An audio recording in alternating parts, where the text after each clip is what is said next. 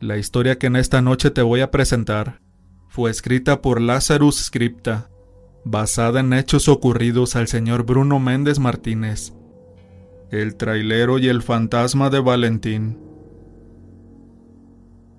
Fue la noche del 3 de febrero del año 2009, cuando se podría decir que comenzó todo. Manejaba por una carretera en dirección al Estado de México, donde debía entregar la carga que transportaba. Para esa época ya llevaba casi una década trabajando y tenía 30 años de edad. Todo iba normal. Con buena música sonando en el estéreo murmuraba la canción en turno, lo cual acostumbro a hacer para que sea más agradable el tiempo y que las horas pasen rápido, hasta que de repente comencé a tener una rara sensación, misma que por más que intentaba ignorar, poco a poco empezó a inquietarme. Era como cuando uno siente que alguien está ahí, pero no puedes verlo ni oírlo, pero sabes que está cerca tuyo y te acompaña.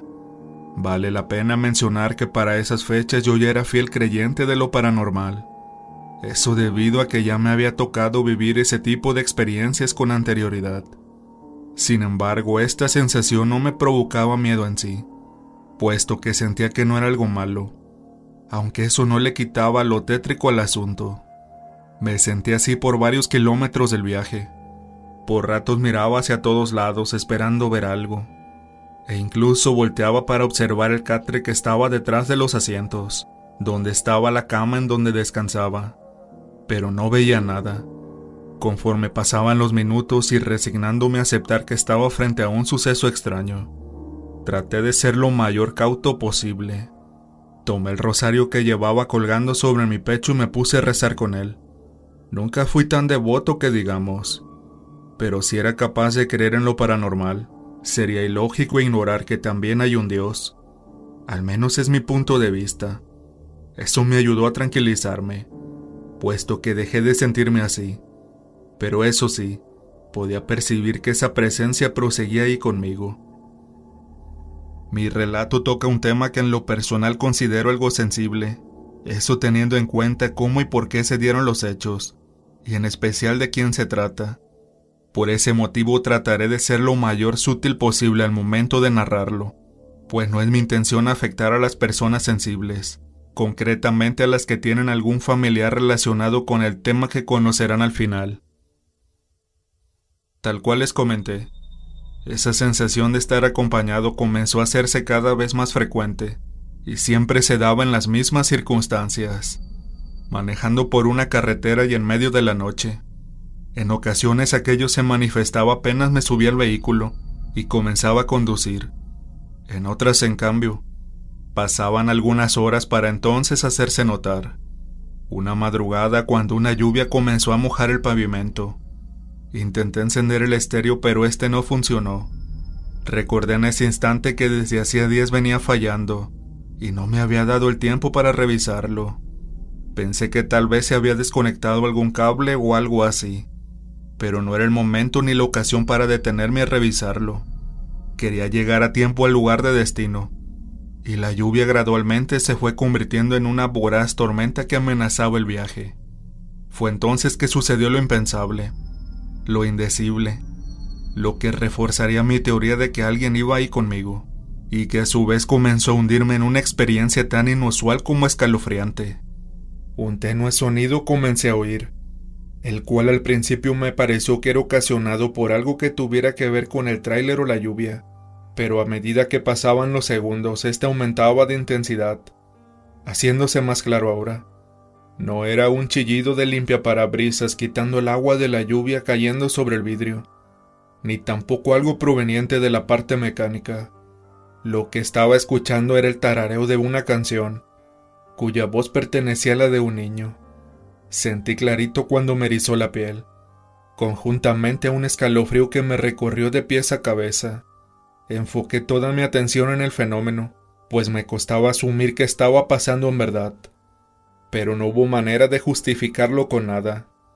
Era la voz de un niño, que al paso de los segundos se fue convirtiendo ya directamente en un notable canto, de una manera un poco confusa quizá, pero sin lugar a dudas se trataba de eso. La incertidumbre y el desconcierto dominaron el entorno en los minutos posteriores. Está de más decirles que no había nadie ahí, al menos visible, pero esa voz continuaba entonando el canto.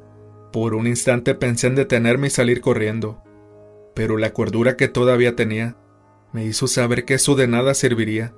Fue así que tomando valor que solo Dios pudo haberme dado, con tono seguro y firme hice aquella pregunta. ¿Quién eres? ¿Qué quieres de mí? Eres tú el que me acompaña desde hace días, ¿verdad? Automáticamente la voz cesó, garantizándome que eso, fuera lo que fuera, estaba consciente de mi presencia. Los mudos segundos que le siguieron a mi pregunta fue quizás la respuesta que esperaba, aunque nada me quitó el temor que sentí al pensar que yo continuaba ahí conmigo. Recé durante todo el resto del viaje, absorto por lo que acababa de vivir. Le pedí a Dios que alejara ese fenómeno. Una vez más les repito, no me sentí amenazado ni que corriera peligro, pero creo que tampoco nadie lograría asumir pasar por ello. Tuvieron que transcurrir unas noches más para que entonces volviera a percibir esa presencia siendo el asunto ahora un poco más manejable para mí. Y con eso me refiero a que tal vez ya me había preparado para tener otro evento, ya que el sacerdote, al que le pedí que bendijera mi tráiler, pensando que con eso terminaría todo, me advirtió que era muy probable que volviera a ocurrir, argumentando que podría tratarse de un alma y que por alguna razón me acompañaba, la cual debía descubrir por mí mismo. En esa oportunidad el estéreo estaba funcionando sin inconveniente alguno, pero para mi mala suerte comenzó a fallar otra vez, cuando finalmente dejó de sonar, y en tanto le daba unos golpes tratando de solucionarlo, la voz del niño empezó a sonar, y para mi sorpresa cantaba la misma canción que estaba sonando antes de que se apagara el aparato. Fue entonces que ahí lo entendí. Fue como un flechazo que atravesó por mi cabeza, haciéndome dar cuenta de lo que estaba pasando. Aquel niño lo único que hacía era cantar para poder entretenerme, ya que el estéreo dejó de hacerlo. Nunca antes había escuchado algo parecido, como así tampoco pasó por mi mente que las almas pudieran hacer eso.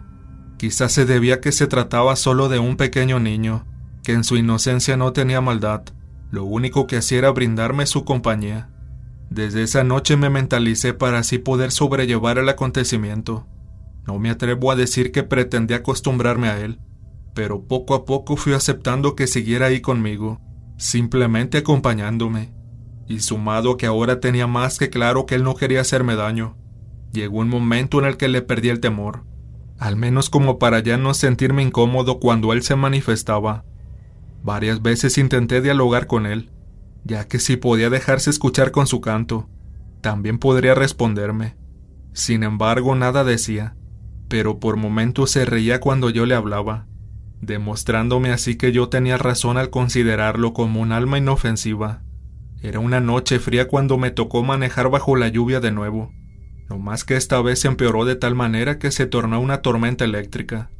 Sentí preocupación, Conocí cientos de casos en los que los traileros perdieron el control del vehículo que conducían, a causa de un clima de esa gravedad, por lo que comencé a murmurar mis rezos cotidianos.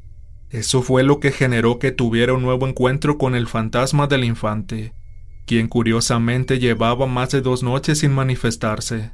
Junto a mis oraciones comenzó a unirse su tierna voz, lo cual me dejó totalmente anonadado. No lo podía creer, Aquella alma estaba rezando junto a mí, y lo hizo hasta que se calmó un poco la tormenta y yo dejé de rezar. De seguro se estarán preguntando si busqué ayuda por otro lado, y claro que lo hice. Fui a hablar con un primo de Isabel, quien era mi pareja en ese momento, y que hoy es mi esposa, pues este es un psicólogo, e incluso lo hice antes de visitar al sacerdote, pero por supuesto, lo hice sin que la empresa para la que trabajaba se enterara puesto que ya se darán una idea de lo que me hubiera pasado si sabían que uno de sus empleados escuchaba voces. Me hubieran echado del trabajo sin ninguna duda.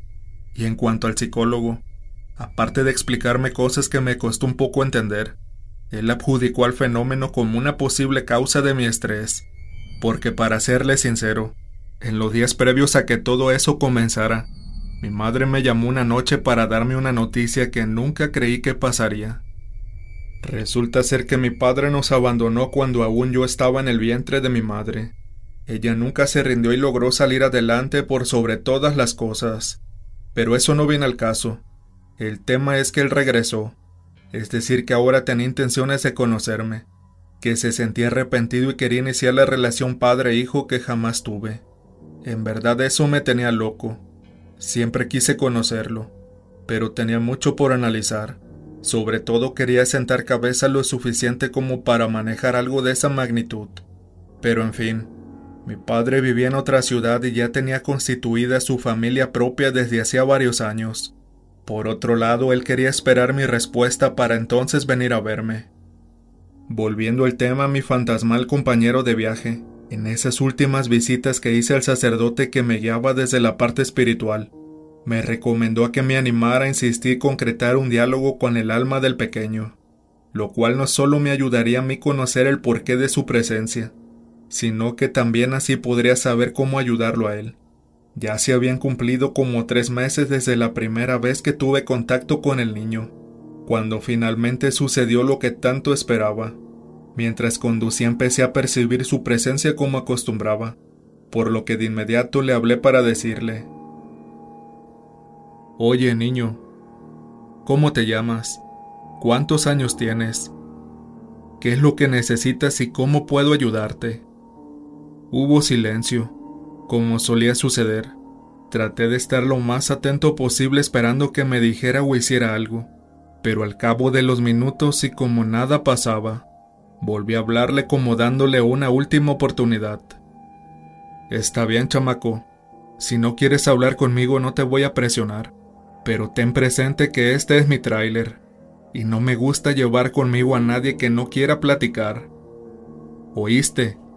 Aparentemente eso lo afectó de lleno. Era más que obvio que él disfrutaba viajar conmigo, y con mis palabras de seguro vio que no le quedaba de otra pues apenas pasaron unos instantes luego de haberle dicho eso, me concedió la fortuna de recibir una respuesta de su parte, y así con esa voz infantil, me reveló lo que sería solo una parte del misterio que todo ese tiempo deseaba descifrar. Me llamo Valentín, tengo 11 años de edad y quiero ser trailero como tú. Una mezcla de emociones me inundaron a más no poder no sabía si espantarme al oírlo hablar, si alegrarme por su respuesta, o llorar por su tierna inocencia al manifestarme su deseo. Por otro lado, me llamó la atención su manera de hablar, ya que fue un poco diferente a la normal. A su vez me sorprendió la edad que mencionó, pues hasta ese entonces estaba creído que sería mucho menor. Volví a hablarle, pero ahora se refugió en el silencio nuevamente. No obstante, le agradecí por su respuesta y pronunciando su nombre le dije que era bienvenido a mi tráiler, siempre y cuando no me tomara por sorpresa, ya que para mí era inevitable darme un susto. El sacerdote tenía razón. Desde ese momento el alma de aquel niño comenzó a sentirse más en confianza conmigo, y lo que me regaló dos noches después fue lo que me hizo sentir una conmoción nunca antes experimentada por mí, disipando de esa forma el miedo hacia él en su totalidad. Había estacionado en una zona de descanso, a un costado de la carretera. El sueño me estaba venciendo y siempre interpuse la prudencia sobre todo. Me dormí pensando en Valentín, preguntándome cómo habría sido su vida y cómo es que llegó hasta mí, y fue justamente el quien me despertó, para ahora darme la posibilidad de verlo, algo que pude hacer a pesar de que tenía solo la luz más tenue de la cabina encendida. Eran los típicos sonidos que hacen los niños cuando simulan estar conduciendo un carro, pero los hacía fuerte, como si no le importara que me despertara. Yo estaba acostado boca arriba, y al dirigir la mirada sobre el asiento del conductor, vi cómo se movía el volante, como así también unas pequeñas manos que lo manipulaban. Valentín, rápidamente y como si se hubiera asustado al pensar quizás que yo lo regañaría, Soltó sus manos del volante y se ocultó por completo detrás del asiento. Valentín, no tengas miedo. No te preocupes. Puedes seguir jugando pero sin hacer mucho ruido, por favor. Le aseguré para tranquilizarlo. Y entonces sucedió. Vi sus dedos apoyarse sobre el asiento, para continuación lentamente asomar su cabecita. Quedé paralizado, pero no porque fuera algo malo, ni mucho menos porque me diera temor. Fue sorpresa lo que sentí, ternura, empatía, pues les juro que jamás pasó por mi mente lo que contemplaría en ese momento. Un par de ojos celestes resaltaban detrás de unos anteojos. Su piel era blanca, y sus facciones revelaban una característica inconfundible en él, haciéndome comprender muchas cosas en cuanto a sus actitudes. Valentín mi compañero de viaje, el niño que de la nada comenzó una noche a acompañarme, y parecía que no me dejaría nunca. Estando en vida, era un niño con capacidades diferentes. Él tenía síndrome de Down. Podría contarles muchas anécdotas más que viví junto a mi pequeño amigo, Raras veces se dejaba ver, pero su voz, su canto, como así también su presencia siempre viajaban conmigo. De una u otra forma Valentín impactó fuertemente en mi vida. Me ayudó a cambiar mi punto de vista en muchas cosas, y sobre todo en mi personalidad, pues comencé a ser más sensible con todos. Eso influyó mucho al momento de decidirme a aceptar conocer a mi padre, quien apenas lo llamé para invitarlo a venir. Se subió a su carro y vino para la ciudad. Llegó una tarde de agosto, más precisamente el día 17, fecha en la que celebro mi cumpleaños. Mi madre, mujer amorosa y ejemplar como siempre, quiso salir a dar una vuelta con sus vecinas para que mi padre y yo pudiéramos hablar los dos solos en casa. Recuerdo que pasé años imaginándome ese encuentro, pero todas las cosas que pensaba decirle, entre ellas los reclamos por habernos abandonado, ya no me parecieron necesarias en ese momento. Simplemente nos dejamos llevar, y fundidos en un abrazo, lloramos como dos niños entre pedidos de perdón y gratitudes. Estuvimos más de tres horas platicando. Mi madre me envió un mensaje avisándome que venía en camino, lo cual coincidió con las palabras de mi padre, anunciándome que ya era el momento de regresar a su ciudad. Me prometió que vendría más seguido, como así también me invitó a visitar su casa, para conocer a su esposa e hijos, quienes a su vez son mis hermanos. Pero antes de despedirnos, algo dentro de mí me empujó a hacerle la siguiente pregunta. Papá, ¿qué fue lo que le hizo cambiar? ¿Qué sucedió para que finalmente se decidiera a conocerme?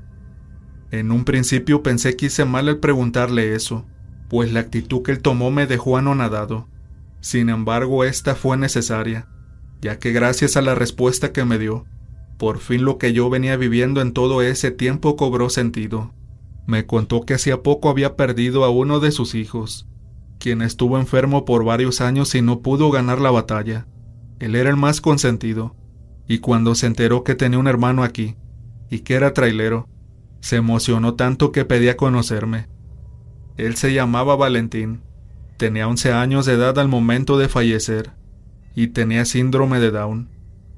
Conocí su tumba en cuya lápida estaba su foto, y sí, claro que se trataba de mi amigo. El alma de aquel niño que me acompañaba era mi hermano, quien desde el más allá con el permiso de Dios, vino a conocerme y a viajar conmigo todas esas noches, brindándome su cálida compañía. Jamás le conté esto a mi padre ni a mi madre, solo lo hice con mi esposa cuando nos casamos varios años después. Las manifestaciones de Valentín se fueron haciendo cada vez menos frecuentes, y hoy en día a veces pasan años para que entonces vuelva a percibir que de nuevo vino a visitarme para estar aquí conmigo, pero lo hace solo cuando estoy conduciendo, siempre en las noches, y siempre con alguna canción de su parte. Por eso y mucho más, estaré eternamente agradecido con la vida por haberme dado a un hermano que conocí de una forma única e inolvidable y siendo por mucho tiempo el mejor compañero de viaje.